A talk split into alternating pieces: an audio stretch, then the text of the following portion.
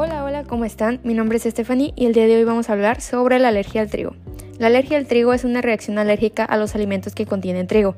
En ocasiones, la alergia al trigo se confunde con la enfermedad celíaca, pero son afecciones diferentes. La alergia al trigo ocurre cuando el cuerpo produce anticuerpos contra las proteínas que se encuentran en el trigo. En la enfermedad celíaca, una proteína específica del trigo, el gluten, provoca un tipo diferente de reacción anormal del sistema inmunitario. Sus signos y síntomas son hinchazón, picazón o irritación de la boca o garganta, urticaria, sarpullido que provoca picazón o hinchación en la piel, congestión nasal, dolor de cabeza, dificultad para respirar, cólicos, náuseas o vómitos, diarrea, incluso anafilaxia.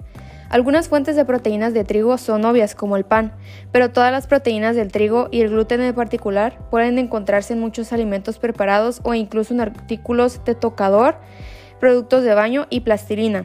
Los alimentos que pueden contener proteínas de trigo son los siguientes: panes y pan rallado, tortas magdalenas y galletas dulces, cereales, fideos, sémola, espelta, galletas saladas, proteína vegetal hidrolizada, salsa de soya, los productos cárnicos, productos lácteos como el helado, saborizantes naturales, almidón gelatinizado, almidón modificado en alimentos y goma vegetal. Así que ten mucho cuidado.